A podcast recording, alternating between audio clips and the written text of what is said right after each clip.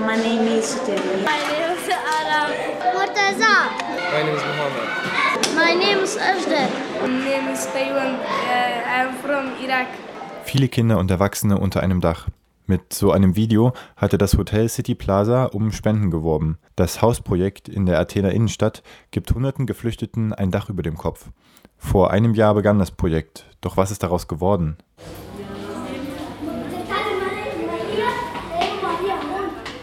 Es ist ein Nachmittag im Februar. Es ist noch früh für das City Plaza, als ich an der Rezeption vorbei in den Speisesaal in der ersten Etage komme. Aber tatsächlich sind hier viele Kinder. Einige von ihnen rennen herum oder spielen ein Brettspiel.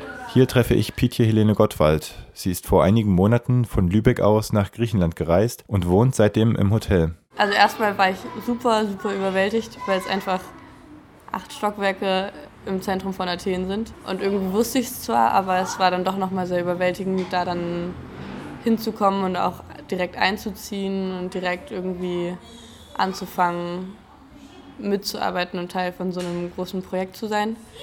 Und dann hat es mich ziemlich beeindruckt, dass es doch relativ viele Leute gibt, die das hier zu ihrem Vollzeitjob mehr oder weniger gemacht haben. Also Job halt nicht wirklich, weil niemand bezahlt wird, aber Leute, die halt hier wirklich ähm, komplett wohnen und eigentlich fast die ganze Zeit hier sind und auch ihre Jobs gekündigt haben und so. Also dass das Leute wirklich zu ihrer Lebensaufgabe gemacht haben. Also es leben hier immer zwischen 370 und 400 Geflüchtete und dann immer zwischen 15 und 20 International Solidarities, also Freiwillige von überall aus allen möglichen Ländern. Das Projekt ist komplett von unabhängigen Organisationen organisiert.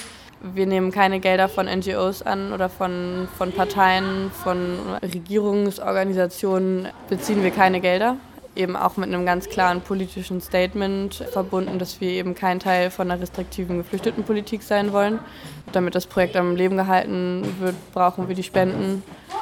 Und das hat bis jetzt geklappt. Mal gucken, wie es weitergeht.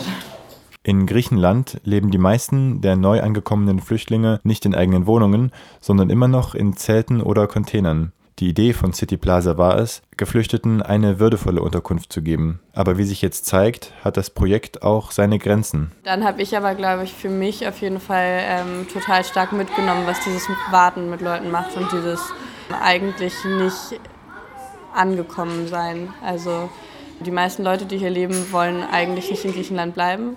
Und selbst wenn sie in Griechenland bleiben wollen, wollen sie natürlich eigentlich nicht im City Plaza bleiben, sondern wollen natürlich ihr eigenes Leben anfangen können und nicht in dieser Warteposition sein von bewilligt werden müssen und Arbeitserlaubnis und alles Mögliche. Ein bisschen weniger als die Hälfte der Leute, die hier sind, sind tatsächlich von Anfang an hier. Heißt, sie wohnen hier jetzt schon seit zehn Monaten. Und viele davon waren auch vorher schon in Griechenland. Und diese Dauerwarteposition macht Leute unfassbar kaputt. Ich habe irgendwie, glaube ich, nochmal neu dieses Gefühl der Lethargie und so bewusster wahrgenommen und auch tatsächlich, wie groß die psychische Belastung ist. Die Kinder, die im Speisesaal herumgerannt sind, kommen nun an unseren Tisch, beobachten das Interview. Sie bleiben noch einige Minuten neben uns stehen. Sie langweilen sich und wissen nicht, was sie spielen sollen.